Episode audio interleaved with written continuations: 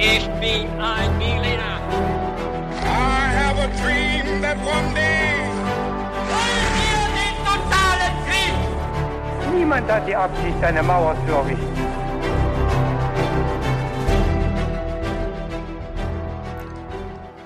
Hi und willkommen zurück zu einer neuen Folge bei His2Go. Und das natürlich wie immer mit mir, Viktor. Und mit David. Und bevor die Geschichte gleich losgeht, auf die ich mich schon sehr freue, erzähle ich noch für alle, die neu dabei sind, ganz kurz, wie wir immer dabei vorgehen. David hat eine Geschichte vorbereitet und äh, ich habe keine Ahnung, worum es in dieser Geschichte gehen wird. Und äh, er wird sie natürlich auch gleich erzählen und mit ein paar kniffligen Fragen oder einem Intro einsteigen. Das mhm. weiß ich noch nicht so genau. Ich bin gespannt. Und bevor wir jetzt mit der Geschichte gleich anfangen, haben wir immer noch eine Frage, die wir uns bei Histogo stellen. Und das ist, wie immer, David, was trinkst du heute zum Podcast? Ja, ich beantworte es dir wie immer. Und zwar trinke ich dieses Mal auf Empfehlung von Max, viele Grüße, äh, eine Spezi von Paulana. Das ist, glaube ich, ein Klassiker auch mittlerweile, das Getränk. Und bei mir gibt's heute ein Crodino. Und dann lasse ich uns nicht weiter auf die Folter spannen und überlasse dir jetzt das Wort. Dann mache ich jetzt weiter und wir werden dieses Mal mit einem Intro anfangen, so wie oft bei uns. Und damit springen wir dann direkt in das Folgenthema rein. Sehr gut. Am 17. Januar 1912 erreichen fünf Männer aus der britischen Antarktis-Expedition, auch Terra Nova-Expedition genannt, unter der Führung von Captain Robert Falcon Scott den Punkt, den sie als den geografischen Südpol berechnet haben. Doch als sie dann nach einer gefährlichen, kräftezehrenden Reise dort ankommen, müssen sie erkennen, dass sie zu spät sind. Sie waren zwar endlich am Ziel angelangt, doch eine norwegische Expedition, angeführt von Roald Amundsen, hatte bereits einen Monat vorher den Ort erreicht. Die britische Mission war also nicht nur gescheitert, sondern die Männer hatten jetzt auch noch den beschwerlichen Rückweg vor sich. Über 1000 Kilometer durch das ewige Eis, bis sie wieder in Sicherheit wären, und obwohl sie der Rettung sehr nahe kommen sollten, würden sie die Antarktis nicht mehr lebend verlassen. Das ist jetzt ein Vorgeschmack gewesen auf den Verlauf einer der berühmtesten Expeditionen der jüngeren Geschichte von Scott und Amundsen, von der wahrscheinlich viele schon mal gehört haben. Und äh, ich sehe an deinem Gesichtsausdruck, Viktor, dass du auch schon mal von dem Thema gehört hast. Ja, auf jeden Fall, genau. Stand auch mal relativ weit oben auf meiner To-Do oder Prioritätenliste für äh, eine Folge. Aber ich bin jetzt äh, umso froh, dass du das jetzt machst. Ja. Ich habe nicht weiter recherchiert, deshalb komme ich jetzt auch nicht, äh, habe ich jetzt nicht mehr Wissen als andere, die, glaube ich, zuhören. Ja, perfekt. Ich hoffe, du bist mir nicht böse, dass wir dann das Thema heute einfach mal angehen. Es ist nämlich sehr spannend. Äh, das tragische Schicksal der Terra Nova Expedition ist 1913 schon weltweit bekannt geworden und das Tagebuch von dem Leiter dieser Expedition, Captain Scott, das war schlagartig ein Objekt der Faszination für die Öffentlichkeit und das ist es auch heute noch. Und der Historiker Max Jones bezeichnet es auch als eines der bemerkenswertesten Dokumente der britischen Geschichte insgesamt. Wow.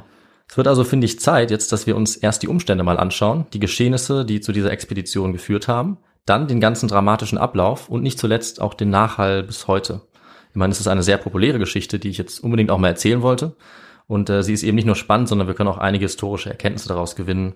Äh, ich würde aber sagen, ich kündige jetzt nicht weiter nur noch an, sondern ich stelle dir jetzt mal ein paar Fragen. Mhm. Äh, und dann können wir gucken, wie viel du vielleicht doch schon weißt und danach geht's dann direkt in die Folge. Okay, ich bin gespannt. Die erste Frage lautet, da geht es um den Kontext.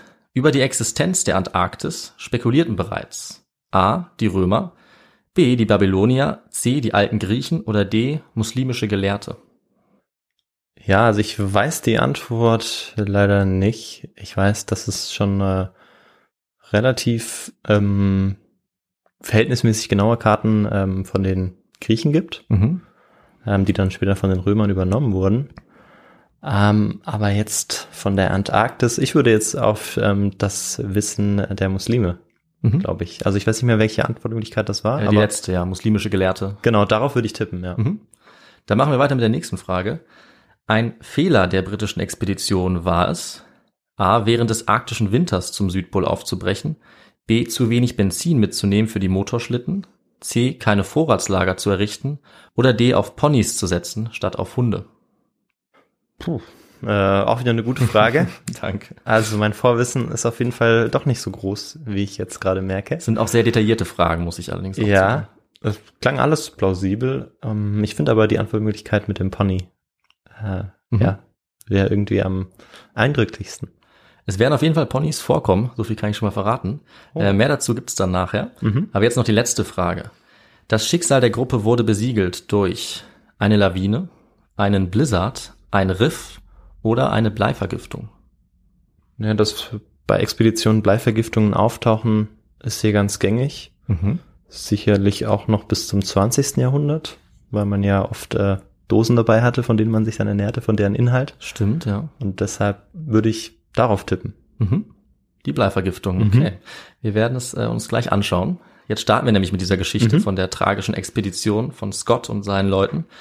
Und zu Beginn können wir uns zunächst mal fragen, denke ich, warum die Antarktis das Ziel wurde dieser Expedition. Also warum haben sich Anfang des 20. Jahrhunderts Menschen dafür interessiert, äh, in diese lebensfeindliche Gegend sich aufzumachen. Und zunächst mal gibt es dazu ein paar grundlegende Fakten. Die Antarktis erstreckt sich über 14 Millionen Quadratkilometer, also größer als die USA und Mittelamerika zusammen. Und alles dort ist, wie wir wahrscheinlich alle wissen, unter einer kilometerdicken permanenten Eisschicht, bis auf so ein paar Küstengebiete und die höchsten Berge. Und äh, zumindest so lange, bis wir äh, Menschen vielleicht dafür sorgen, dass es äh, abtaut. Hoffentlich, Hoffentlich nicht. noch nicht so bald, ja. Ich glaube, wenn das alles abtaut, dann ist das auch unser Ende. Dann haben wir ein Problem auf jeden Fall. Äh, noch ist es jedenfalls so, dass äh, im arktischen Winter, in den Wintermonaten dort, das sind August äh, und September vor allem, die Temperaturen extrem, extrem kalt werden. Also minus 20 bis minus 30 Grad an der Küste und im Landesinneren minus 40 bis minus 70 sogar. Das ist wirklich sehr kalt, ja. Das ist extrem kalt und das wird natürlich ein großes Problem sein für die Protagonisten auf dieser Expedition in dieser Geschichte. Äh, noch schlimmer wird's dann, wenn Sturmwinde dazukommen, die auch sehr häufig sind. Und äh, jeder Knoten dieser Windgeschwindigkeit äh, ist quasi wie ein weiteres Grad Minus noch dazu, dem Gefühl nach. Äh, und die Antarktis ist auch nicht nur die kälteste, sondern auch die am höchsten gelegene Region der Erde oder der am höchsten gelegene Kontinent. Also im Schnitt über 2000 Meter über dem Meeresspiegel. Und auch das wird in der Geschichte noch eine Schwierigkeit sein, weil man dann eben auch einige Berge oder Gletscher besteigen muss, wenn man sich dort bewegt. Und ja, diese extremen Merkmale sind vielleicht ein Grund dafür, dass die Menschen schon früh auch ein Interesse hatten an der Antarktis oder dass sie früh darüber nachgedacht haben, ob es sowas geben kann. Äh, auch wenn sie zunächst mal nur spekulieren konnten. Und ähm, wenn wir über sowas reden, Victor, kommen wir jetzt natürlich auch direkt schon zu einem Teil des Podcasts, der einfach nicht fehlen darf. So ist es. Und das ist bei Histogo wie immer der historische Kontext. Genau. Wir hatten ja am Anfang uns die Frage gestellt, wer schon mal solche Überlegungen angestellt hatte über die Antarktis. Und das löse ich jetzt gleich schon auf. Äh, du hattest erst die richtige Idee. Es waren nämlich tatsächlich die alten Griechen. Ach doch.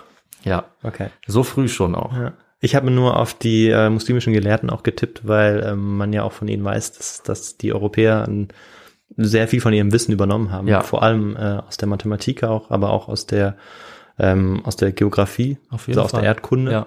Und deshalb habe ich darauf getippt. Aber dann doch die Griechen, okay. Die muslimischen Gelehrten haben natürlich die griechischen Ideen ja auch übernommen. Das heißt, äh, Ja. sie werden es auch gewusst haben. Ja. Aber als erstes haben es die Griechen sich überlegt. Und zwar schon im vierten Jahrhundert vor Christus. Okay, ja. Also ziemlich früh. Äh, sie konnten jetzt diese These noch nicht beweisen, weil sie konnten, soweit wir wissen, zumindest nicht so weit fahren mit ihren Schiffen. Äh, und es hat dann noch eine Weile gedauert, ungefähr bis ins 15. Jahrhundert, wo wir natürlich auch ein Revival von antikem Gedankengut haben in der Renaissance, bis dann die Antarktis auch wieder interessant wurde für die Menschen zu der Zeit. Und die ersten äh, ja, großen Seefahrer haben dann nach und nach immer weiter, ähm, immer weiter südlich gelegenere Gebiete auch entdeckt. Das waren zum Beispiel Abel Tasman und dann auch James Cook. Äh, Im 18. Jahrhundert kam James Cook dann schon bis vor die antarktische Küste, bevor er dann noch umkehren musste wegen der gefährlichen Eisdichte dort vor der Antarktis. Und in der Folgezeit wurden dann im 19. Jahrhundert auch mehrere Expeditionen unternommen durch verschiedene Nationen. Äh, Die Motivation dafür war zunächst mal nationales Prestige, ja, also im, diese wissenschaftlichen Erkenntnisse zu gewinnen im Namen der eigenen Nation. Wissenschaftliche Bestrebungen waren eben auch immer eine der, der wichtigsten Begleiterscheinungen oder der wichtigsten Gründe, dass man da aufgebrochen ist. Und äh, wissenschaftliche Meilensteine sollten erreicht werden, Erkenntnisse sollten gewonnen werden. Und dazu kamen dann aber auch noch kommerzielle Interessen, zum Beispiel äh, Walfang oder die Jagd nach Robben und deren Pelzen. Und jeder wollte wahrscheinlich der Erste sein. Also Ja, daneben waren natürlich auch die nationalen Interessen, aber das hast du ja schon durchklingen lassen. genau. Sehr, sehr wichtig. Genau, also auch so Heldentum, solche Ideen und auch natürlich eine Konkurrenz zwischen den Nationen zu dieser Zeit und auch technischer Fortschritt, die letzten Winkel der noch nicht bekannten Welt auch zu erreichen und so wird es auch bei unserer Geschichte sein. Dazu komme ich dann gleich. Und auf diese Weise wurde ein Teil der Antarktis auch schon erforscht und kartografiert, aber die Aufmerksamkeit wurde zunächst mal im 19. Jahrhundert noch Richtung Norden gelenkt. Ein Brite namens Ross hat den arktischen Magnetpol im Norden bereits 1831 erreicht, was übrigens nicht dasselbe ist wie der geografische Nordpol. Der wurde erst später gefunden. Oha. Genau. Und äh, auf die Suche nach einer Nordwestpassage zwischen Atlantik und Pazifik äh, haben sich auch schon viele Seefahrer gemacht. Das war eines der zentralen Ziele auch, weil das natürlich auch ähm, die, die Schifffahrt erleichtern konnte, wenn man von diesen beiden Ozeanen im Norden relativ einfach dann ähm, rüberfahren konnte, rüberwechseln konnte. Und da ist besonders die Expedition um John Franklin bekannt geworden, Mitte des 19. Jahrhunderts, denn auf der Suche nach dieser Nordwestpassage sind die gesamten Mitglieder dieser Expedition verschollen und wie wir jetzt mittlerweile wissen, alle gestorben. Äh, die Faszination war natürlich zu dieser Zeit groß, weil lange unbekannt war, was mit ihnen passiert war und die viktorianische Gesellschaft in Großbritannien war davon wirklich fasziniert. Vielleicht machen wir auch mal eine Folge dazu, weil das auch eine der bekanntesten und auch der tragischsten Expeditionen der Geschichte ist. Mhm. Äh, haben wir beide auch schon mal drüber geredet. Ja, ja klar. Und ähm, die Faszination war damals eben auch gewaltig, gerade dieses mysteriöse, was ist mit diesen Leuten passiert. Ähm, dann kamen im 19. Jahrhundert aber auch noch andere Gebiete dazu, die erkundet wurden. Also Australien wurde immer weiter erschlossen, auch dort diese langen, großen, weit ausgedehnten Landgebiete. Und besonders Afrika stand auch im Mittelpunkt. Äh, also wir nehmen jetzt natürlich vor allem die britische Perspektive ein, weil es ja auch eine britische Expedition dann sein wird. Und es wurden dann dafür auch passende Institutionen gegründet, um diese Interessen äh, zu verfolgen. Und das war vor allem die Royal Geographic Society. Äh, die sollte geografisches Wissen ansammeln, die sollte eine Bibliothek anlegen und eine Kartensammlung und vor allem auch die neueste Technik. Mhm. Also das war auch typisch viktorianisch sozusagen, so weit wie möglich voranschreiten zu können, die neuesten Innovationen haben zu können, die Natur damit auch so ein bisschen ja fast besiegen zu können mhm. oder vielleicht übertreffen zu können. Diese Royal Geographic Society ist nach und nach gewachsen und hat auch von dem immer größer werdenden Interesse der Öffentlichkeit profitiert an Entdeckungen und Erkundungen, vor allem eben von weit entfernten Gebieten logischerweise. Und diese Faszination der viktorianischen Gesellschaft für Entdeckungsreisen im britischen Empire können wir erklären, einmal durch die technologischen Entwicklungen zu dieser Zeit, wie ich es gerade schon gesagt habe, dann die kommerziellen Möglichkeiten und dazu kommen dann eben auch, das haben wir auch schon angesprochen, äh, religiöse und auch patriotische Überzeugung. Also einmal im Namen Gottes als Mission, als Missionare und auch eben im Namen des Vaterlandes diese neuen Gebiete zu erschließen. Mhm. Gerade auch in Afrika, lange Zeit. Und äh, dabei sollten wir natürlich nicht vergessen, dass das für die Briten ein Aufbruchsgefühl war vielleicht, ein Gefühl aber auch der nationalen Überlegenheit und des Ehrgeizes. Und das ging natürlich für viele Menschen auf Kosten ihrer Unabhängigkeit, die von Großbritannien vom Empire dann kolonialisiert worden, erobert worden. Ähm, Großbritannien hat in dieser Zeit das wohl größte Kolonialreich der Geschichte errichtet. Und die Entdecker und Forscher haben eben all die positiven Eigenschaften verkörpert, all die Ideale dieser viktorianischen Gesellschaft. Sie konnten als Galionsfigur, als Vorreiter des Empire gesehen werden, als Menschen mit, und das war besonders wichtig, äh, intellektuellem Charakter. Also diese Idee von Charakter, von oft männlichem Charakter, heldenhaftem Charakter, die war sehr wichtig. Und auch dieses intellektuelle, wissenschaftliche war damals äh, ja ein ganz zentraler Wert. Und ähm, das bedeutete vor allem zu dieser Zeit vier Merkmale zu besitzen, die auch unser Protagonist bei der Geschichte dann haben wird oder die ihm zugeschrieben werden. Und äh, das sind zum einen Selbstbeherrschung, Ausdauer und Beharrlichkeit, Mut, auch in großer Not und unermüdlicher Einsatz. Also vielleicht kannst du dir schon vorstellen, Victor, dass das äh, nachher noch gebraucht wird dann in der Geschichte. Auf jeden Fall. Ähm, es war eben, wie gesagt, Robert Falcon Scott, die Hauptfigur dieser Expedition, äh, der jetzt diese Merkmale zugeschrieben bekommen hat als ein idealer Held. Und natürlich dürfen wir auch die anderen Mitglieder in seiner Expedition nicht vergessen, aber er wurde von den Zeitgenossen und wurde noch heute natürlich ähm, ja als die wichtigste Person gesehen in seiner Expedition. Und wir nähern uns jetzt auch mal seinem Auftreten in der Geschichte. Denn er wurde fast, könnte man sagen, aus heiterem Himmel zum Leiter dieser Expedition. Äh, aber er hatte natürlich trotzdem eine Vorgeschichte. Und das schauen wir uns jetzt mal genauer an. Wie ich ja gesagt habe, galt das Hauptinteresse der geografischen Forschung und auch der, der ganzen europäischen Expedition zunächst Afrika. Dort wurde vor allem der Forscher Livingstone weltberühmt im 19. Jahrhundert. Aber interessant war eben zunächst auch der Nordpol. Und als das 19. Jahrhundert dann zum Ende kam, wurde schließlich auch die Antarktis äh, immer beliebter für Ziele von solchen Forschungsreisen. Und man spricht dann auch vom sogenannten goldenen Zeitalter der Antarktisforschung, in dem von verschiedenen Nationen, auch in Konkurrenz zueinander, immer mehr Expeditionen dorthin ähm, ja, veranstaltet worden, unternommen worden. Und äh, das waren unter anderem Frankreich, Belgien, das Deutsche Reich, Russland. Aber Großbritannien und Norwegen haben wahrscheinlich die Expeditionen unternommen, die heute am besten bekannt sind. Und wie wir sehen werden, auch aus gutem Grund. Die britische Royal Geographic Society, die ich ja schon erwähnt habe, die war dann dafür verantwortlich, dass die Expedition von Scott auch zustande kam. Deswegen ähm, sprechen wir auch über die. Und was ganz wichtig war dafür, dass es zu dieser Expedition kommen konnte, war ironischerweise ein Geschlechterkampf, könnte man sagen. Mhm. Oder ein, ein Streit. Es ging nämlich um die Frage, ob Frauen in dieser Royal Geographic Society aufgenommen werden sollten oder nicht. Ähm, und um die Jahrhundertwende war es eine Zeit in der viktorianischen Gesellschaft, wo immer öfter auch Frauen die bestehenden Verhältnisse in Frage gestellt haben, dagegen gekämpft haben. Und das Ironische ist, dass sie gerade in diesem Fall nicht Erfolg hatten, aber das letztlich dazu geführt hat, dass diese Expedition stattgefunden hat. Äh, es gab nämlich damals eine hitzige Diskussion, ob Frauen aufgenommen werden sollten als vollständige Mitglieder dieser Society. Und äh, die britische Presse, die Öffentlichkeit, die haben sich eigentlich vor allem lustig gemacht über die Society, dass sie immer noch sich weigern, Frauen aufzunehmen. Aber trotzdem hat die Mehrheit beschlossen, das tatsächlich nicht zu erlauben. Also Frauen durften weiterhin nicht teilnehmen. Und das Interessante war, dass diese Debatte gleichzeitig auch um die Ausrichtung der Society geführt wurde. Also es ging nicht nur um die Mitgliedschaft von Frauen, sondern auch darum, welchen Themen sich die Society zuwenden sollte. Und die eine Hälfte hat sozusagen ähm, die Aufnahme von Frauen vertreten und damit so Themen wie ja das wissenschaftliche Studium eher zu Hause im Lesesaal und nicht im Feld. Auch diskutiert sich wegzubewegen von Feldstudien, von Expeditionen in weit entfernte Gegenden. Aber die andere Seite hat sich, wie gesagt, durchgesetzt. Ähm, es wurden die Frauen nicht aufgenommen und man hat sich dann doch darauf geeinigt, jetzt weiter auf Expeditionen zu setzen. Und diese neue Richtung wurde auch für einige Zeit dann weiter verfolgt. Und genau zu dieser Zeit, im Jahr 1893, waren jetzt die Briten im Wettstreit mit anderen Nationen, um diese allerletzten noch unbekannten Zipfel der Welt zu erschließen. Und äh, da war jetzt die Royal Geographic Society mit ihrer neuen Agenda, weitere Expeditionen durchzuführen, ganz vorne mit dabei. Es gab auch noch die Royal Society für die Förderung der Wissenschaft.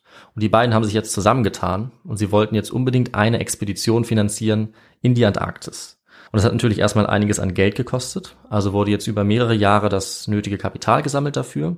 Ein großer Teil davon war auch für das Schiff nötig, die Discovery. Ähm, mit der sollte die Besatzung dann in die Antarktis reisen. Das wurde gekauft. Und dann brauchte natürlich die Expedition einen Leiter, von dem wir im Intro schon gehört haben. Allerdings äh, wurde der auch erst 20 Jahre später zum Leiter der Expedition, die ihn dann ins Verderben führen sollte.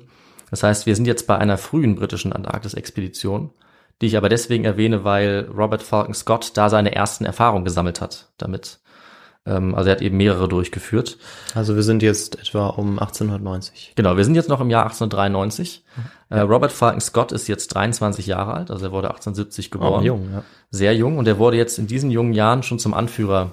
Äh, er kam ursprünglich aus der Nähe von Plymouth, er ging dann zum Militär, äh, zur Marine, wurde dort auch Leutnant zur See. Und als er dann äh, auf Urlaub war in London, 1887, da hat er zum ersten Mal von einer geplanten Expedition in die Antarktis gehört und zwar, äh, wie so oft, durch persönliche Beziehungen. Heute würde man vielleicht sagen, durch Networking. Also er hat durch einen großen Zufall den Präsidenten der Royal Geographic Society getroffen auf der Straße, ein gewisser Sir Clemens Markham. Mhm. Und den kannte er aus seiner Armeezeit bei der Marine. Deswegen ist er mit ihm mitgekommen. Und dieser Markham war zu diesem Zeitpunkt zufällig auf der Suche nach einem jungen Mann für die Expedition, weil er nämlich davon überzeugt war, dass es unbedingt ein junger Mann sein sollte und kein, kein älterer Mann vielleicht mit mehr Erfahrung weil die Energie, die Offenheit für neue Ideen, das war für ihn das Wichtigste. Und er war eben die zentrale Stimme, die das bestimmt hat, wer diese Expedition anführen sollte. Ältere Anführer meinte, er hat nicht diese Energie, diesen jugendlichen Drang vielleicht auch zu entdecken. Und das fand er eben wichtiger als die Erfahrung dann vielleicht, mhm. die sie gehabt hätten. Und außerdem wollte er generell junge Männer fördern, damit die dann auch in Zukunft weitere Expeditionen durchführen konnten. Und da kam natürlich jetzt der junge Mann Scott genau richtig. Und äh, er hat sich dann auch vorgestellt und hat sich auch beworben, äh, so eine Expedition anzuführen. Und dann einige Zeit später, im Jahr 1900, äh, war es dann soweit und die Expedition wurde offiziell angekündigt, vorbereitet. Ähm, Scott wurde auch offiziell als Leiter dann äh, erklärt. Und äh, wie Scott selbst geschrieben hat, war das für ihn zwar wichtig, aber eigentlich war er sich im Klaren, dass er keine besondere Vorliebe hatte für Polarexpeditionen. Ähm, er hat aber trotzdem das natürlich angenommen, weil es für ihn eine ja, große Möglichkeit war, sich Namen zu verschaffen, sich Namen zu machen. Und auf der Expedition geht dann aus Scotts eigenen Aufzeichnung auch hervor, dass er relativ große Zweifel hatte an seinen eigenen Fähigkeiten, also an seiner Autorität. Er schreibt, dass er viel schwächer wäre und viel unerfahrener als seine Besatzung. Ähm, seine Leute hat er allerdings dann hoch angesehen, akzeptiert und respektiert. Also immerhin konnte er auf deren Erfahrungen setzen. Und das war vielleicht auch der Grund dafür, dass diese Expedition äh, relativ gut abgelaufen ist, obwohl er, sage ich mal, nicht besonders selbstbewusst war und mhm. große Selbstzweifel hatte. Wir behandeln diese erste Expedition jetzt auch nur kurz, sonst geht die Folge natürlich zu lang. Ich denke, es reicht, äh, wenn wir wissen, dass sie relativ problemlos gelaufen ist, dass sie viele wissenschaftliche Proben ähm, ja mit nach Hause gebracht hat, dass ein guter Teil der Antarktis kartografiert wurde und erkundet wurde und Scott sich eben auch vor allem bewähren konnte als Leiter dieser Expedition.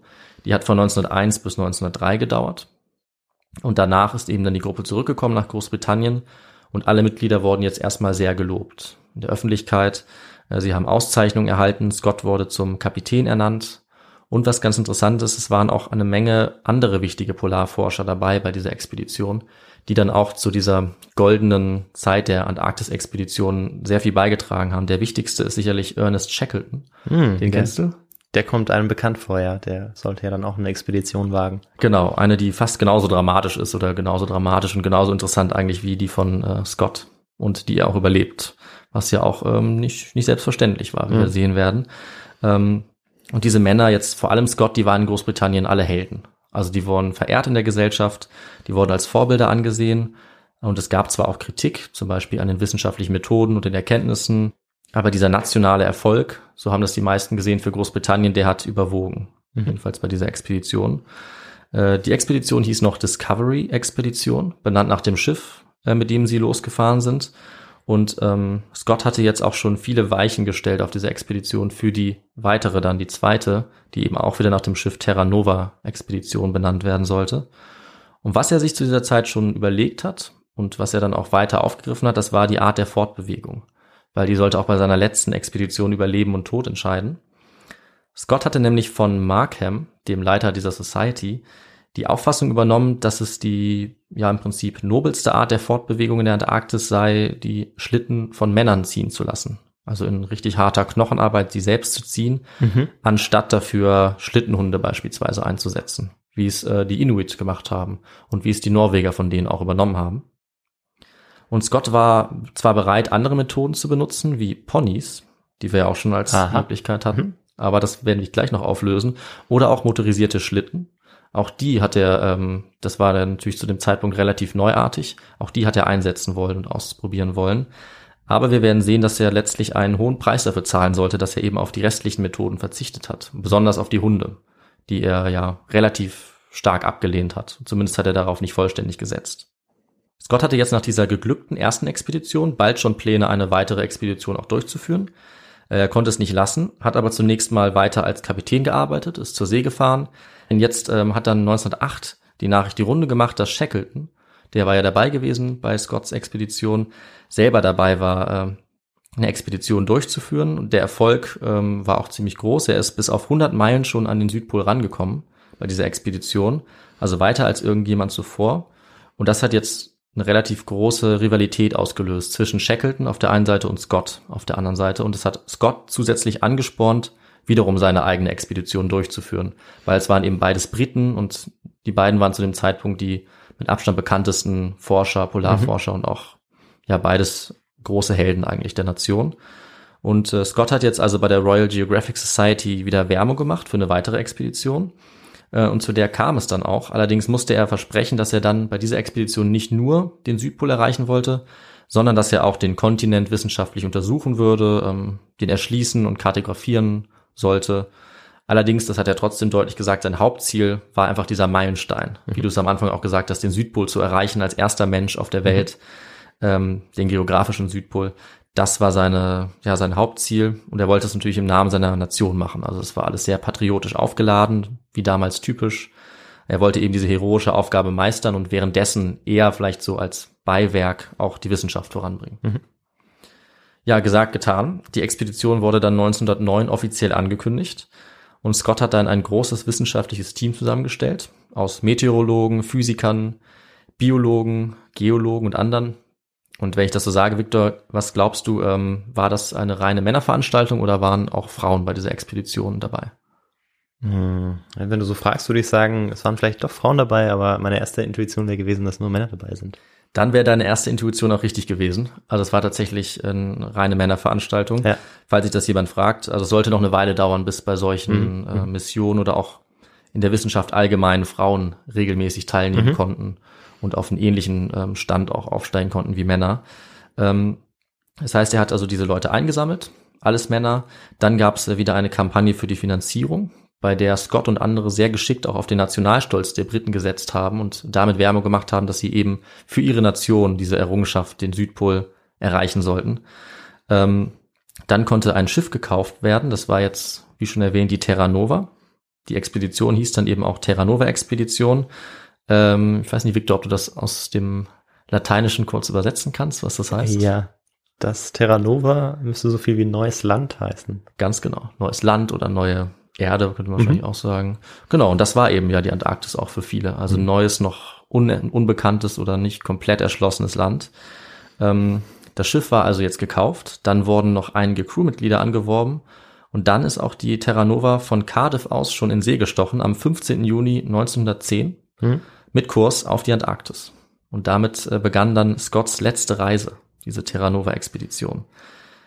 Die Reise verlief zunächst erstmal gut und die Terra Nova kam auch bis nach Australien. Allerdings hat Scott dann dort, als sie in Melbourne vor Anker lagen, ein sehr beunruhigendes Telegramm erreicht. Victor, du kannst dir jetzt vielleicht äh, aufgrund deines Vorwissens vorstellen, von wem das Telegramm kam und worum es ging eventuell. Ja, David, ich vermute, dass äh, sich sein Konkurrent vielleicht schon auf den Weg gemacht hat und der jetzt davon erfährt. Da vermutest du völlig richtig. Genau das stand im Telegramm und deswegen war der Schock auch auf einmal so groß. Das Telegramm kam, wie gesagt, von einem gewissen Roald Amundsen, dem Norweger.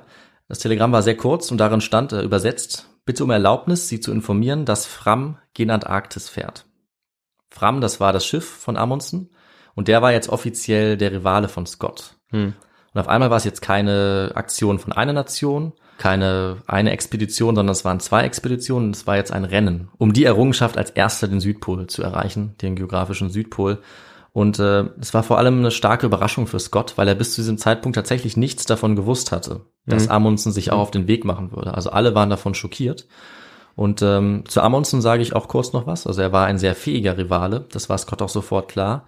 Er war nämlich selber auch schon ein ziemlich erfahrener Forscher. Er war von 1903 bis 1906 der erste gewesen, der diese Nordwestpassage, an der Franklin vorher gescheitert war, vollständig durchfahren hatte.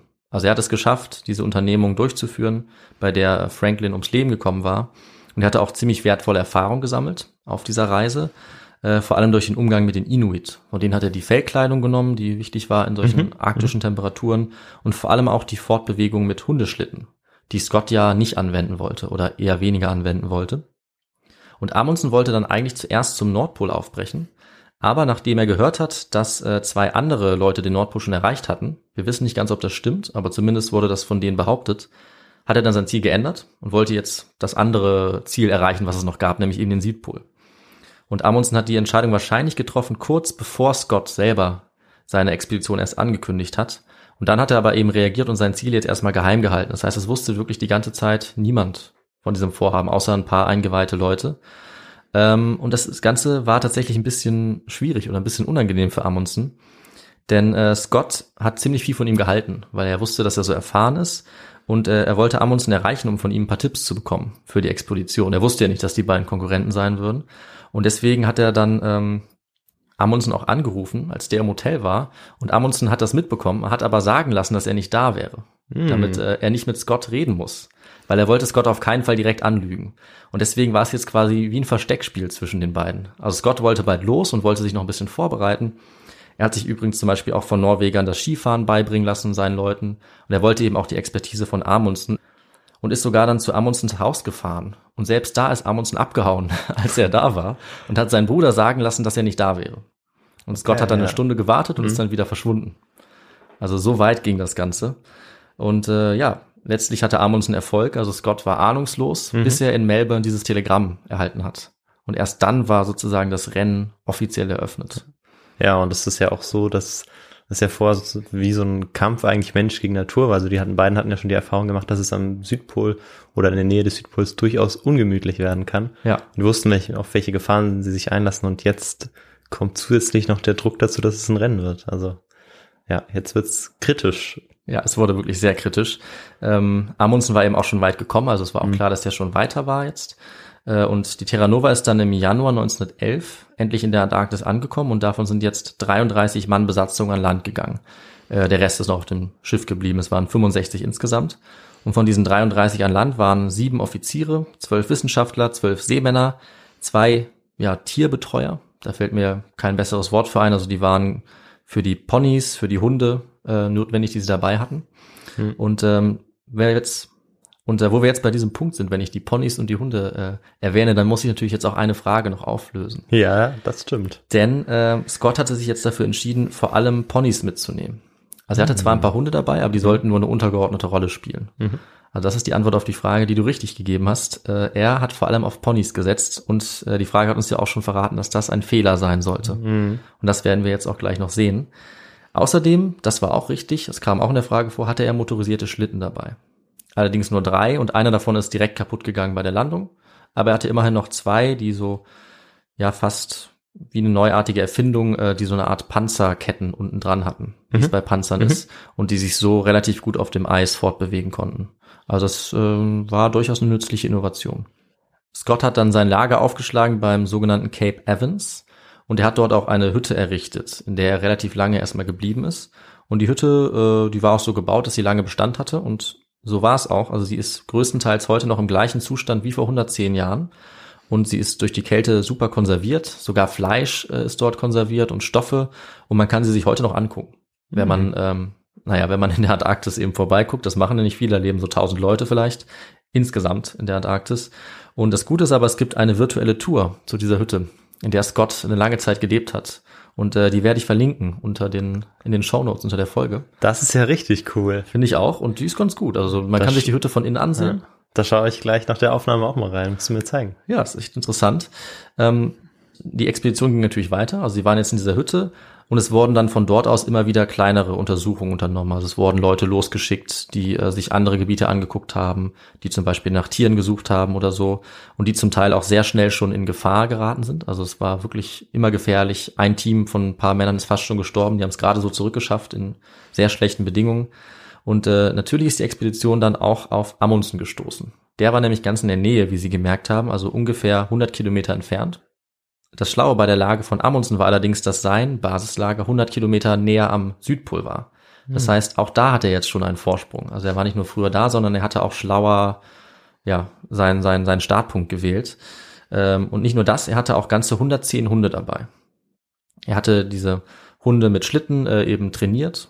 Er hatte sich die sorgsam ausgewählt und hatte auch seine Männer damit vertraut gemacht, sodass die jetzt sehr, sehr geschickt waren im Umgang mit diesen Hundeschlitten, wie sie es eben von den Inuit übernommen hatten, also von der indigenen Bevölkerung, äh, vor allem Nordamerikas. Hm. Und ähm, die Briten waren jetzt sehr beeindruckt von diesen Hundeschlitten, auch von der Unterbringung. Auch die war besser. Jeder hatte bei Amundsens Team seine eigene Hütte, während, äh, wie gesagt, diese eine Hütte bei Scott die meisten Leute schon beherbergen musste. Es war sehr eng, äh, nicht besonders komfortabel. Und äh, Amundsen auf der anderen Seite hatte allerdings auch Respekt. Also die haben sich schon ganz gut verstanden, die haben sich auch begrüßt. Und er hatte vor allem Angst, dass diese Motorschlitten ihm jetzt den Sieg rauben könnten. Ja, und dieses Rennen, äh, das ging dann auch bald los. Und zwar indem in den Sommermonaten in der Arktis jetzt erstmal Depots angelegt wurden. Ähm, Victor, was könnten wir unter so einem Depot verstehen? Kannst du das vielleicht äh, mal erklären? Ähm, diese Depots könnten möglicherweise Stellen sein, wo Verpflegung äh, bereitgestellt wird, wo Mhm. man, ähm, wenn man sozusagen von Depot zu Depot geht und irgendwann wieder zurück möchte, wo man wie so eine Station hat, die man aufbaut, Ja, um dort überleben zu können und ja. So ist es. Du hast es genau richtig erklärt. Und du hast auch die Strategie richtig erklärt. Also der Plan war erst, diese Depots zu errichten und dann auf dem Hinweg, aber vor allem auf dem Rückweg immer so Zwischenstationen zu haben, die ganz entscheidend waren, weil dort war die wichtigste Versorgung. Also Essen, Nahrung, Vorräte, ähm, auch Spiritus, Benzin, um sich warm zu halten und möglicherweise eben auch für diese motorisierten Schlitten. Und ohne diese Depots wäre es einfach nicht möglich gewesen, weil die Strecke, das habe ich am Anfang ja schon gesagt, das waren über 1200 Kilometer. Die konnte man nur bewältigen, wenn man immer wieder so sichere Zwischenstationen hatte. Und wie muss man sich die Bedingungen vorstellen? Also es ist, also klassischerweise stellt man sich das ja so vor, dass es, je näher es zum Südpol geht, desto kälter wird, Mhm. desto schwieriger die Bedingungen. Ähm, ist es so, dass man sagen kann, es wird immer kälter oder ist vor allem das Problem, dass man auch immer weiter weg ist, sozusagen von, Ja. von der eigentlichen Station oder dann vom Schiff? Ähm, beides würde ich sagen. Also ich habe ja schon gesagt, die Temperatur ist an der Küste noch am ja, moderatesten, also natürlich auch minus 30 Grad oder so, aber im Landesinneren ist es nochmal deutlich kälter. Ähm, dann wird im Landesinneren natürlich auch die Gegend immer schwieriger und immer unbekannter. Hm, das die heißt, Gegend ist dann auch nochmal, ja. Genau, also es kommt dann noch ein Gletscher, dazu kommen wir gleich noch. Das heißt, es wird auch dann besonders schwierig, sich dort fortzubewegen. Es gibt immer wieder starke Winde, Schneestürme, Blizzards äh, und natürlich dadurch, dass die Gegend dort unbekannt ist, wusste dann auch niemand mehr, wie es weitergehen würde, je näher sie an den Südpol rankommen. Mhm. Das heißt, es war wirklich sehr gefährlich und die Bedingungen waren so schlecht, wie sie eigentlich, würde ich fast sagen, nirgendwo sonst auf der Welt sind, außer vielleicht in einer extrem heißen Wüste, also im anderen Extrem. Mhm. Und das war ihnen allerdings auch klar. Und äh, Scott hatte damit auch geplant. Also der hatte sich schon ganz gut vorbereitet und er wusste auch, wann die Temperaturen am mildesten waren. Und auf diese Zeiten haben sie sich auch eingestellt. Und im Sommer war das Ganze noch erträglich, aber im Winter war es ja absolut lebensfeindlich. Und das, äh, das sollten sie dann auch gleich noch merken, wie wir sehen werden. Also dort haben sie diese Depots angelegt, weil das eben am einfachsten war. Also sie haben Vorräte in, ins Eis ja sozusagen eingebaut, eingegraben und die dann so markiert, dass sie sie finden konnten. Hatten natürlich das auch so kartografiert, dass sie wussten, wo sie die finden würden äh, und haben eben einen Plan angelegt, wie das ablaufen sollte. Also wann sie bei welchem Depot wären mhm. äh, und dann wann sie wieder umdrehen und wann sie dann wieder zurückkehren können über diese Depotstation. Und auch das war wichtig, Scott hatte auch vereinbart, wann ihn andere Teams dann auf dem Rückweg auch abholen sollten. Mhm. Und dafür sollten dann auch die Hunde eingesetzt werden. Die sollten auf dem Rückweg ihn dann abholen bei einem dieser Depots oder in der Nähe davon und dann sollten die gemeinsam zurückkehren, so als Sicherheit. Das wird später nämlich noch wichtig. Deswegen sage ich das jetzt auch schon mal. Mhm. Nachdem jetzt diese Vorbereitungen getroffen waren, also nachdem diese Vorratslager, diese Depots angelegt worden waren, konnte es dann losgehen. Scott und seine Leute haben sich jetzt auf den Weg gemacht und diese Reise, die dann stattfand, die können wir in drei Etappen unterteilen. Also zunächst mal ging es für 680 Kilometer über das sogenannte Ross Shelf Eis, auch als große Eisbarriere bekannt. Das mhm. war nach einem dieser frühen äh, Entdecker oder, oder Polarforscher benannt. Danach ging es dann 200 Kilometer über den Beardmore Gletscher. Da wurde es schon sehr kritisch. Und zum Schluss kamen dann nochmal 550 Kilometer über das sogenannte Polarplateau. Sehr weit hochgelegen, auf dem sich dann auch der sogenannte geografische Südpol befindet. Also mhm. dort lag das Ziel. Und das war auch derselbe Weg, den Ernest Shackleton schon genommen hatte, einige Zeit vorher. Das wusste natürlich Scott und deswegen hat er sich entschieden, auch diesen sozusagen schon größtenteils erkundeten Weg zu nehmen. Und äh, ja, Scott hat von ihm auch nicht nur die Route übernommen, sondern auch das Vertrauen in diese Ponys. Also diese Pony-Strategie, die war von Shackleton und der hatte damit auch relativ erfolgreich eigentlich sich fortbewegt. Und Hunde, das fanden sie eher schlecht. Also Hunde, damit wollten sie nicht viel zu tun haben. Vielleicht waren ihre Hunde auch einfach nicht so gut trainiert. Vielleicht wie die der Norweger. Ja. Oder vielleicht war es auch eben ein gewisses Überlegenheitsgefühl. Auch mhm. das wird diskutiert. Und sie dachten eben ja mit Maschinerie, ja mit Motorschlitten oder eben vor allem, das war wirklich äh, ein wichtiges Argument mit Manneskraft. Tatsächlich. Ja. Ja. Dieser heldenhaften mhm. Manneskraft wollten sie ihre äh, ihre Schlitten selber ziehen. Und das hat Scott auch in seinem Tagebuch geschrieben. Ähm, ich habe jetzt hier zwar kein Zitat, aber er hat mehr oder weniger gesagt, es gibt keine heroischere Art, sich fortzubewegen, als eben diese Schlitten selber zu ziehen. Aber das sollte er noch bereuen, dass er diese Ansicht hatte. Mhm. Aber wir sehen, es war jetzt auch nicht so schwarz und weiß. Also er hatte Hunde dabei, er hatte Ponys dabei, er hat eher auf viele verschiedene Methoden gesetzt, statt auf nur eine einzelne. Mhm. Aber er war jetzt nicht total verkopft und hat gesagt, ich lehne alles ab. Mhm. Amundsen auf der anderen Seite hatte aber eben wirklich zu 100 Prozent diese Hundeschlitten-Idee. Und das war letzten Endes seine Stärke. Aber das konnte Scott natürlich auch nicht wissen. Also da würde ich ihn zu einem gewissen Teil auch in Schutz nehmen. Er hat eben alles versucht zu kombinieren. Ähm, er hat sich jetzt auf den Weg gemacht mit den Hunden, mit den Motorschlitten, mit den Ponys. Das Problem war allerdings, dass die Ponys, die sogar aus Sibirien waren, also schon an Kälte gewöhnt waren, trotzdem in ziemlich schlechter Verfassung angekommen sind in der Antarktis, also auch durch die Schiffsreise. Mhm, mhm, und viele von ihnen sind schon vor Beginn dieser Reise zum Südpol gestorben, obwohl sie sogar Tierpfleger dabei hatten. Es hat nichts gebracht. Ähm, es waren noch einige dabei, aber nicht mehr viele. Äh, die Gruppe hat dann auch noch Schneebrillen dabei gehabt, weil sie eben auch die, die Schneeblindheit vermeiden wollten. Sie hatten Skier dabei. Das war sehr wichtig ähm, und das hatten sie auch trainiert äh, mit, mit norwegischen Trainern vorher. Wie gesagt, dann die Hunde.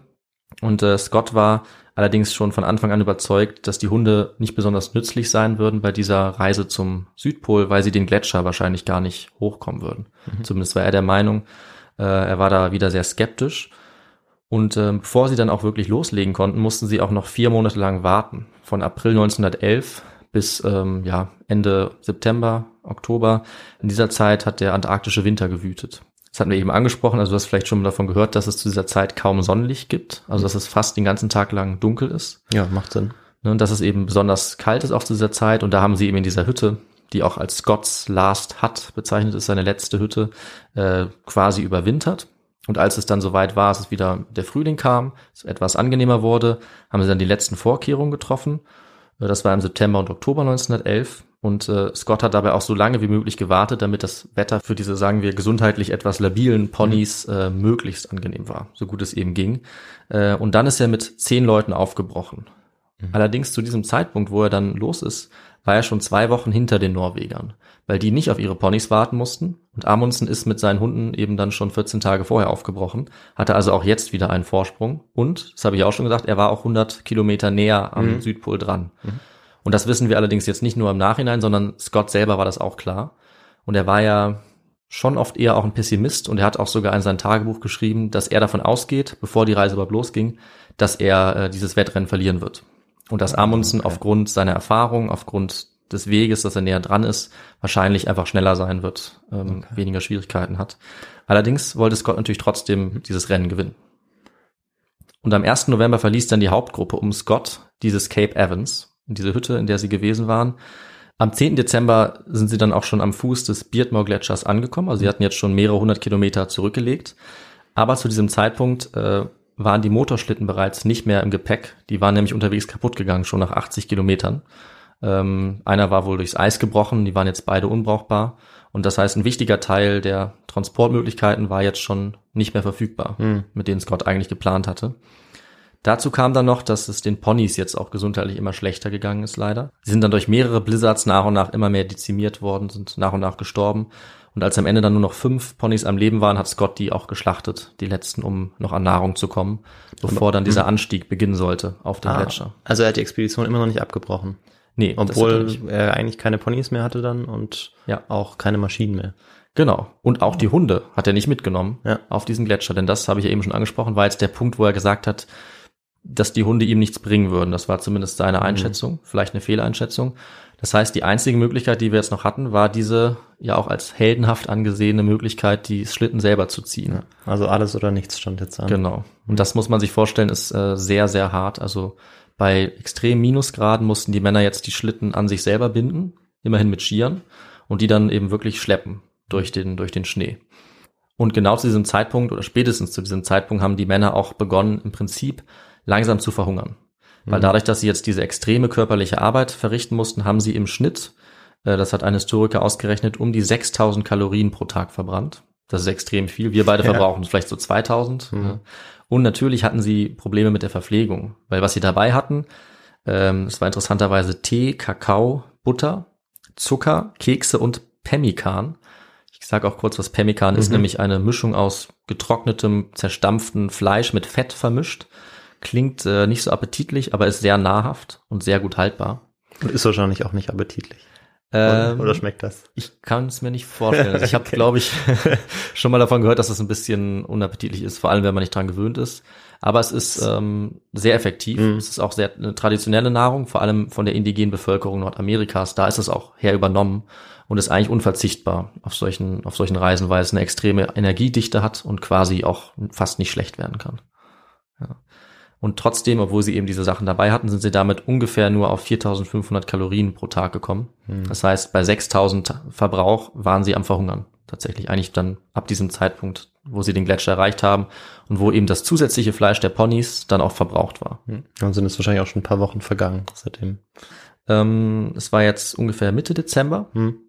Sie waren jetzt dann noch zu zwölf, also es waren sogar noch mal zwei dazugekommen. Ursprünglich waren sie ja zu zehnt aufgebrochen und jetzt sind sie eben dann den Gletscher emporgewandert. Und als sie das geschafft hatten, hat Scott die Gruppe allerdings auch wieder verkleinert.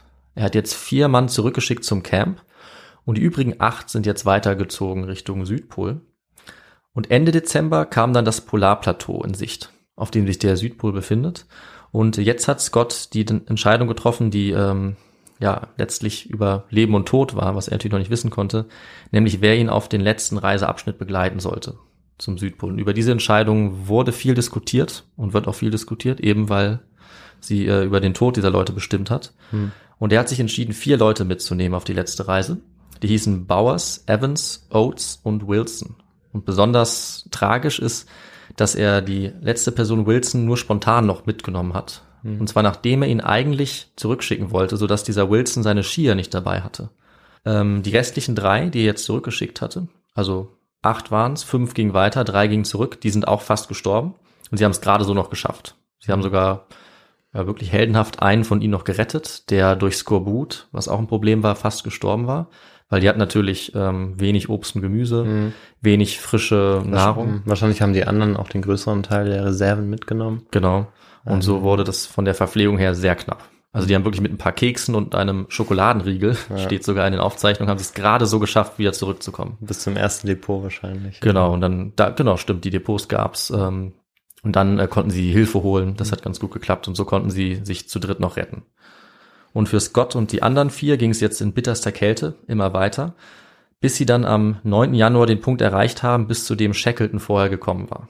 Das heißt, zu diesem Zeitpunkt war Scott jetzt weitergekommen als jeder andere Brite vor ihm. Und natürlich die anderen vier, die bei ihm waren. Aber diese Reise war jetzt auch extrem hart. Also er hat beschrieben, wie schwierig es war, die Schlitten zu ziehen, bei den Witterungsbedingungen, ähm, wie über Sand, hat er zum Teil gesagt, also mit extremem Widerstand auch. Und das Problem war, dass äh, Scott ausgerechnet hatte, was die Durchschnittstemperaturen auch sein sollten zu dieser Jahreszeit. Und leider zu seinem Pech hatten sie ein Ausnahmejahr erwischt sodass die Temperaturen sogar noch kälter waren als normalerweise zu dieser Zeit. Weil sie waren ja eigentlich jetzt im Frühling oder Sommer unterwegs, mhm. nach Antarktisverhältnissen, also im Januar. Aber das war so kalt, äh, dass es ja viele Grad kälter war, als es normalerweise im Schnitt gewesen wäre zu dieser Zeit. Also das heißt, Pech kam auf jeden Fall auch noch dazu bei dieser mhm. Expedition. Mhm. Trotzdem konnten sie jetzt die wenigen Kilometer zum Südpol noch ganz gut zurücklegen. Und äh, eine Woche später jetzt, nachdem sie diesen Punkt von Shackleton überschritten hatten, also jetzt am 17. Januar 1912, konnte dann Bowers aus dem Team am Horizont eine Art Hügel erkennen, dachte er. Und ja, Victor, was war natürlich dieser Hügel, den er gesehen hat? Das war wahrscheinlich der letzte Hügel, bevor es dann ähm, zum Plateau geht. Nee, es war gar kein Hügel, sondern es war ein Zelt. Ah, Sie sind ja schon auf dem Plateau, oder? Genau. Okay, deshalb war ich kurz verwirrt. Aha, Sie sehen ein Zelt. Und äh, jetzt haben sie dann, als sie näher gekommen sind, auf dem was sie dachten, was ein Hügel wäre, also auf dem Zelt eine Flagge gesehen und das war die norwegische Flagge. Und dann war natürlich mm. klar, dass die Gruppe von Amundsen tatsächlich schon da gewesen war. Äh, die Enttäuschung war jetzt natürlich, die Ernüchterung war extrem groß. Also sie waren zu spät gekommen. Amundsen war sogar schon einen Monat vorher da gewesen. 35 Tage, also sie waren viel zu spät. Er hatte nämlich eine andere Route genommen, eine noch unbekannte Route. Und es hätte natürlich auch sein Verderben sein können, aber er hat es tatsächlich geschafft, äh, deutlich schneller und auch deutlich sicherer ans Ziel zu kommen. In diesem Zelt hat er einen Brief gelassen und auch einen Zettel, wo eben drauf stand, wann er dort angekommen war, nämlich am 15. Dezember 1911, hm. während sie ja jetzt schon Mitte, Ende Januar hatten. Äh, und es war auch eine Nachricht an den norwegischen König dabei. Falls nämlich Amundsen es nicht lebend zurückschaffen würde, hat er seinen Rivalen eigentlich Scott äh, aufgefordert, diese Nachricht für ihn zu überbringen. Hm. Allerdings wusste er natürlich nicht, dass er derjenige war, der lebend hm. zurückkommen sollte und Scott nicht. Ähm, und was Scott auch sehen konnte und die anderen um das Feld herum waren die Abdrücke von ganz vielen Hundepfoten im Schnee. Mhm. Also auch das hat nochmal gezeigt, dass dieser, diese Herangehensweise eben die erfolgreiche war und dass die Hunde es alle geschafft hatten in mhm. kürzester Zeit. Und Scott hat dazu wie jeden Tag auch äh, sein Tagebuch geführt und hat zu diesem Moment geschrieben, es ist eine schreckliche Enttäuschung und es tut mir sehr leid für meine loyalen Begleiter. Und ähm, dieses Zitat, dass es ihm leid tat, das sollte jetzt natürlich wenig später noch deutlich äh, mehr Gewicht auch bekommen. Mhm. Bisher, ich wollte nur sagen, dass bisher klingt das jetzt noch nicht so danach, als würden sie sozusagen wirklich, ähm, also als würde ihr Leben bedroht sein, ja. sondern als ob es immer noch um diese, ja, um dieses Ziel gegangen wäre, als Erster anzukommen, obwohl er ja schon auch äh, eigentlich wusste, dass seine Chancen nicht so gut stehen. Genau. Aber dann war die Enttäuschung jetzt erstmal darüber groß und wahrscheinlich auch später noch über was ganz anderes. Das stimmt, aber äh, du sagst da was ganz Richtiges. Also Scott war eigentlich gar nicht so entmutigt. Also er hat diese Niederlage wohl akzeptiert, mhm. hat die relativ gut aufgenommen. Wie wir aus seinen Aufzeichnungen wissen, auch die anderen äh, Mitglieder dieser Gruppe haben eben was aufgeschrieben. Äh, er wusste auch, dass er es theoretisch jetzt immer noch schaffen konnte, vor Amundsen zurück an der Küste zu sein um mit der Terra Nova vor ihm vielleicht in Australien zu landen und vor ihm diese Nachricht abzusenden. Mhm. Und dann könnte er immerhin die erste Person sein, die berichtet, dass er ja auch beim Südpol war. Also er war ja mhm. immerhin kurz danach Ist da. immer noch ein Erfolg, klar. Die Expedition wäre dann auch ein Erfolg gewesen, die britische. Also er hätte es auch geschafft. Und er hätte ja auch zum Beispiel wissenschaftliche Proben dann mitbringen können oder so. Also diese Hoffnung hatte er. Allerdings, das war allen klar, mussten sie jetzt dafür natürlich wieder 800 Meilen oder 1287 Kilometer zurückwandern, wieder mit diesen schweren Schlitten, mit ihrer Ausrüstung. Und ja, Amundsen ist in der Zwischenzeit total unbeschwert eigentlich zurückgereist, wie er auch hingekommen ist. Mit den Schlittenhunden verlief die Reise relativ einfach. Und für die Briten war jetzt auf der anderen Seite, auf dem Rückweg, für Scott das Ziehen der Schlitten immer kräftezehrender. Und mhm. die Temperaturen waren eben mörderisch. Amundsen war auf der anderen Seite am 7. März schon wieder zurück in Australien und hat von dort dann die Nachricht in die ganze Welt äh, natürlich herausgeschickt, dass er es tatsächlich war, der als erster Mensch dieses, diesen Meilenstein erreicht hatte, also den mhm. geografischen Südpol erreicht hatte. Er wurde jetzt als Held gefeiert, sogar auch in Großbritannien, auch wenn es natürlich einige Kritik gab, vor allem weil dann klar wurde, dass er seinen Plan niemandem mitgeteilt hatte mhm. und auch nicht Scott und sich eben mit dem auch nicht ausgetauscht hatte. Also diesen Vorwurf ist er auch sein Leben lang nicht losgeworden. Mhm. Und äh, die ganze Welt, natürlich besonders Großbritannien, hat sich gleichzeitig aber auch gefragt, was jetzt aus der Expedition von Scott geworden war. Und tatsächlich war allerdings, als Amundsen dann äh, in Australien angekommen ist, das erste Mitglied dieser Gruppe um Scott schon tot, nämlich Edgar Evans. Äh, und wenig später dann auch die ganze Gruppe. Zunächst mal ging es für sie vom Südpol aus gut voran, die ersten 100 Kilometer. Aber als sie dann diesen äh, Beardmore Gletscher erreicht hatten und dort abgestiegen sind, ging es diesem Edgar Evans immer schlechter. Er hatte mhm. starke Erfrierung, vor allem an den Extremitäten, also den Händen, den Füßen. Und als sie dann unten am Gletscher angekommen waren, ist er schließlich gestorben. Er ist mehrmals gestürzt, war völlig entkräftet und am 17. Februar 1912 äh, ist er dann als erster Teilnehmer dieser Expedition gestorben. Auf dem weiteren Weg zurück zur Basis wurde dann auch der nächste immer schwächer, das war Oates. Der hatte sehr starke Erfrierung an den Füßen, er kam extrem langsam voran und deswegen hat er auch die ganze Gruppe natürlich verlangsamt und mhm. die mussten natürlich so schnell wie möglich aus dieser Gefahrensituation rauskommen und sie kamen dann mit ihm nur noch ungefähr acht Kilometer am Tag voran. Und aus diesem Grund wahrscheinlich, zumindest hat sich Oates dann selbst geopfert, mhm. so wird es auch meistens interpretiert, er ist dann einfach freiwillig eines Tages aus dem Zelt rausgegangen und hat sehr berühmte letzte Worte gesagt, die Scott aufgezeichnet hat.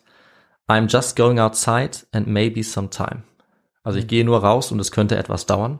Und er wurde natürlich nie wieder gesehen, ist in den Schneesturm rausgelaufen und äh, hat sich wahrscheinlich bewusst geopfert, damit die anderen jetzt schneller vorankommen konnten. Die verbliebenen drei haben sich dann weitergeschleppt und äh, dabei immer gehofft, dass sie jetzt endlich ein Team mit Hunden finden würden. Weil das hatte ich ja vorhin erwähnt, dass das eigentlich so abgesprochen war von Scott mit den anderen Expeditionsgruppen, dass sie sich an einem Treffpunkt treffen wollten äh, und es ist unklar, warum es auch nie dazu gekommen ist. Aber wir wissen, es ist nicht passiert. Also die Gruppe, die ihn erreichen sollte, kam einfach nicht. Und Scott hat das auch ähm, nicht verstanden. Er wusste es selber nicht. Er hat in sein Tagebuch geschrieben, eigentlich müssen wir hier richtig gewesen sein. Ich verstehe nicht, warum äh, die Leute nicht gekommen sind. Wir mhm. waren am richtigen Treffpunkt, aber sie mussten dann letztlich weitergehen. Äh, sie haben diese, diese Rettung nicht mehr getroffen, also niemand hat sie erreicht. Und am 20. März waren sie dann noch ungefähr 18 Kilometer, also etwa zwei bis drei Tagesreisen entfernt vom nächsten Depot. Hm. Und dieses Depot war ihre Rettung. Hm. Also da hätten sie die Vorräte gefunden, die sie gebraucht hätten. Da gab es die wichtige Verpflegung, die sie gerettet hätte. Aber an dieser Stelle äh, gab es dann einen sehr heftigen Blizzard. Und durch diesen Blizzard konnten sie nicht mehr weitergehen und mussten in ihr Zelt. Und äh, sie waren zu dem Zeitpunkt alle eben schon sehr schwach. Äh, und wie wir dann von den Auszeichnungen von Scott wissen, äh, sind sie aus diesem Zelt nicht mehr herausgekommen. Also dort sind sie geblieben und sein letzter Tagebucheintrag stammt dann vom 29. März 1912 und darin stehen auch seine letzten Worte. Jeden Tag waren wir bereit, uns auf den Weg zu unserem elf Meilen entfernten Depot zu machen. Doch vor dem Zelt bleibt das wirbelnde Gestöber. Ich denke nicht, dass wir jetzt noch hoffen können. Wir werden es bis zum Ende durchstehen, doch wir werden natürlich schwächer und das Ende kann nicht mehr weit sein. Es ist schade, aber ich kann jetzt nicht mehr schreiben. Kümmert euch um Himmels Willen um unsere Hinterbliebenen. Mhm. Also wir sehen, er hat sein Schicksal akzeptiert. Es war allen klar, dass sie ähm, zu schwach waren, um diesen äh, Blizzard noch abzuwarten. Und das ist natürlich auch die Antwort auf unsere Frage. Mhm. Also letzten Endes war es der Blizzard, der ihnen zum Verhängnis wurde. Und das wirklich tragisch ist eben, dass sie so kurz vor ihrer Rettung, ja, vor dem genau. Depot, elf Meilen, wirklich wenige Kilometer, ähm, ja, gestorben sind, weil sie nicht mehr aus diesem Zelt raus konnten. Mhm. Und damit waren jetzt alle Briten tot, die den Südpol erreicht hatten. Äh, in Europa wusste zu diesem Zeitpunkt immer noch niemand von dieser Katastrophe. Es hat weiter Ungewissheit geherrscht und es hat auch eine ganze Weile gedauert, bis das rausgekommen ist, weil sie eben erstmal gefunden werden mussten. Hm. Und es hätte auch gut sein können natürlich, dass sie für immer verschollen geblieben wären, wie bei anderen Expeditionen. Äh, aber die anderen Teilnehmer haben sich entschieden, nach ihnen zu suchen und haben dann tatsächlich auch äh, die Leichen in dem Zelt gefunden, hm. einige Zeit später. Und ähm, bei eben den den drei Leichen, die dann dort noch lagen, standen auch die detaillierten Aufzeichnungen von Scott. Mhm. Und durch diese Aufzeichnung und auch die von den anderen Teilnehmern wissen wir so genau, was passiert ist. Also bis auf den letzten Tag, wie es abgelaufen ist, was sie gedacht haben, wie sie das Ganze interpretiert haben. Mhm. Das wissen wir alles ziemlich genau. Äh, die Quellenlage ist also wirklich gut für diese Geschichte und es gibt einige wenige eher offene Fragen, die natürlich bleiben, wie zum Beispiel, warum sie eben niemand gefunden hat oder ihnen da noch helfen konnte, obwohl es wahrscheinlich verabredet war. Das wissen wir tatsächlich nicht. Obwohl die ja überlebt haben, die es eigentlich wissen könnten, weshalb Genau. sie nicht an dem Punkt waren. Ja, aber ähm, Aber sie haben sich auch nicht dazu geäußert. um es kurz zu machen, man kann es nicht ganz nachweisen, warum. Mhm. Also eine Person, die verantwortlich war, ist möglicherweise einfach, einfach weggegangen. Also sie hat, ohne natürlich zu wissen, dass diese Gefahrensituation entstehen würde, hat dieser eine Teilnehmer sich einfach entschieden, die Expedition zu verlassen. Mhm. Das ist eine Möglichkeit. Aber so genau wissen wir es tatsächlich nicht. Und diese Nachricht vom Tod der Gruppe um Scott, die hat dann die Weltöffentlichkeit äh, extrem erschüttert, wie man sich vorstellen kann. Und sie hat auch den Erfolg von Amundsen erstmal sehr überschattet.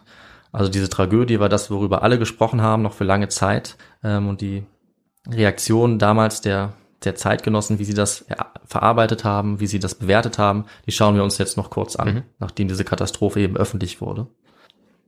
Und zunächst wurde Scott in den Jahren nach seinem Tod in der Öffentlichkeit bewundert für diese Charakterwerte, die ihm zugeschrieben wurden. Ja, also diese, dieses stoische, dieses heldenhafte, selbst im Angesichts größer Gefahr, dieses verbissene Weitermachen. Äh, dafür wurde er verehrt. Diese Eigenschaften wurden ihm und auch anderen Entdeckern zugeschrieben. Das hatte ich ja vorhin angesprochen. Und er wurde vor allem auch als Vorbild gesehen in Sachen Mut, Entschlossenheit, Opferbereitschaft.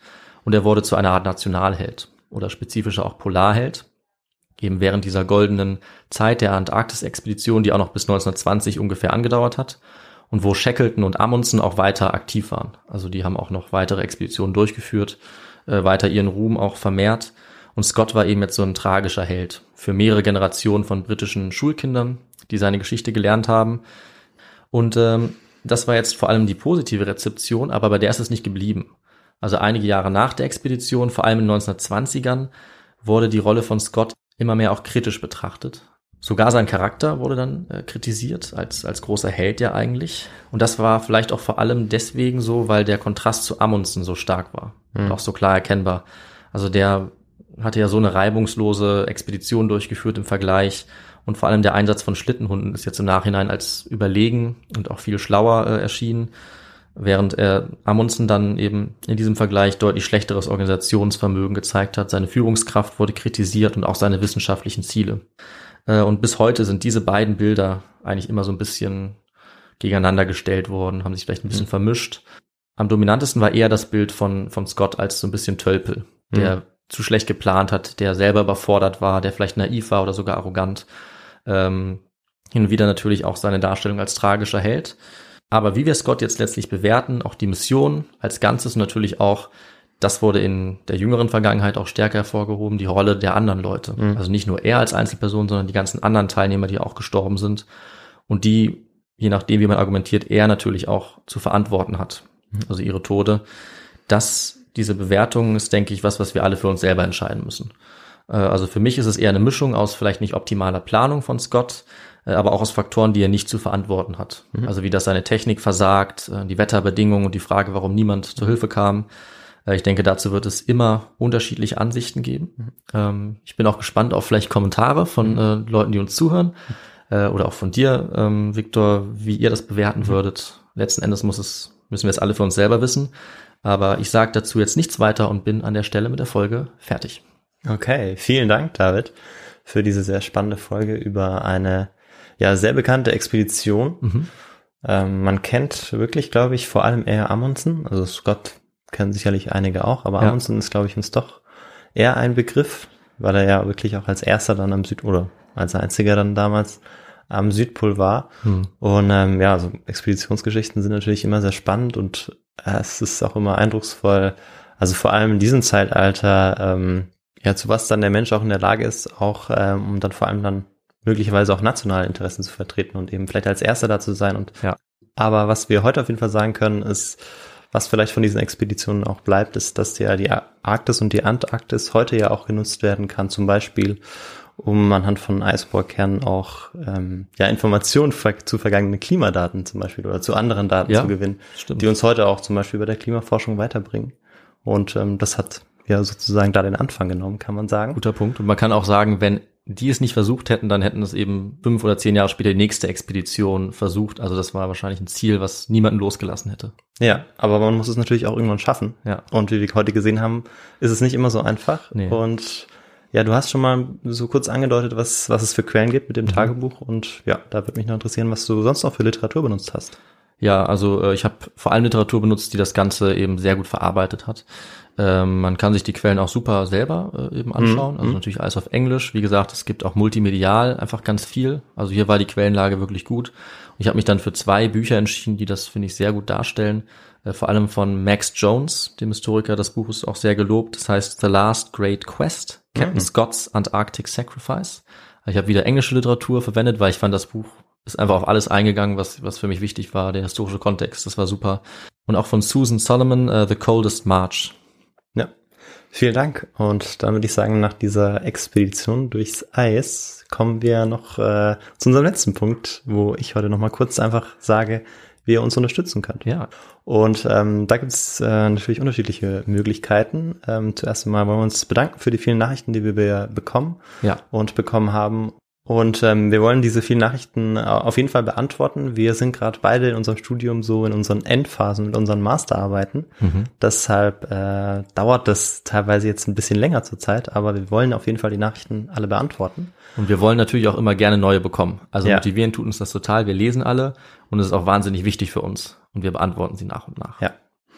Und äh, schreiben könnt ihr uns eben dabei über Instagram zum Beispiel, also immer unsere Social Media Kanäle ähm, und auch Twitter oder YouTube.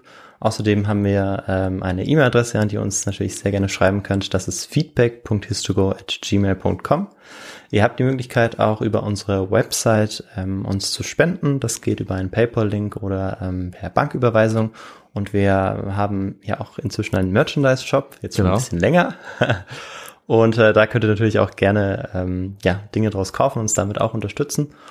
Und ansonsten würde ich sagen, ja, es gibt in zehn Tagen wieder die nächste Folge. So ist es. Und ähm, ich glaube, ich weiß schon, was ich machen werde. Finde ich gut. Du hast jetzt mittlerweile echt gut geplant und weißt immer schon, was als nächstes kommt. Ich freue mich drauf. Äh, Ja, fast immer, fast immer. Und ich musste eben noch kurz überlegen, je nachdem, was du heute machst, Mhm. ähm, hätte ich das nochmal abändern müssen, aber ich glaube, das wird sich ganz gut ergänzen. Perfekt. Und dann, ja, heißt es einfach ähm, bis in zehn Tagen und bleibt gesund und bis dann. Tschüss. Ciao, bis dann.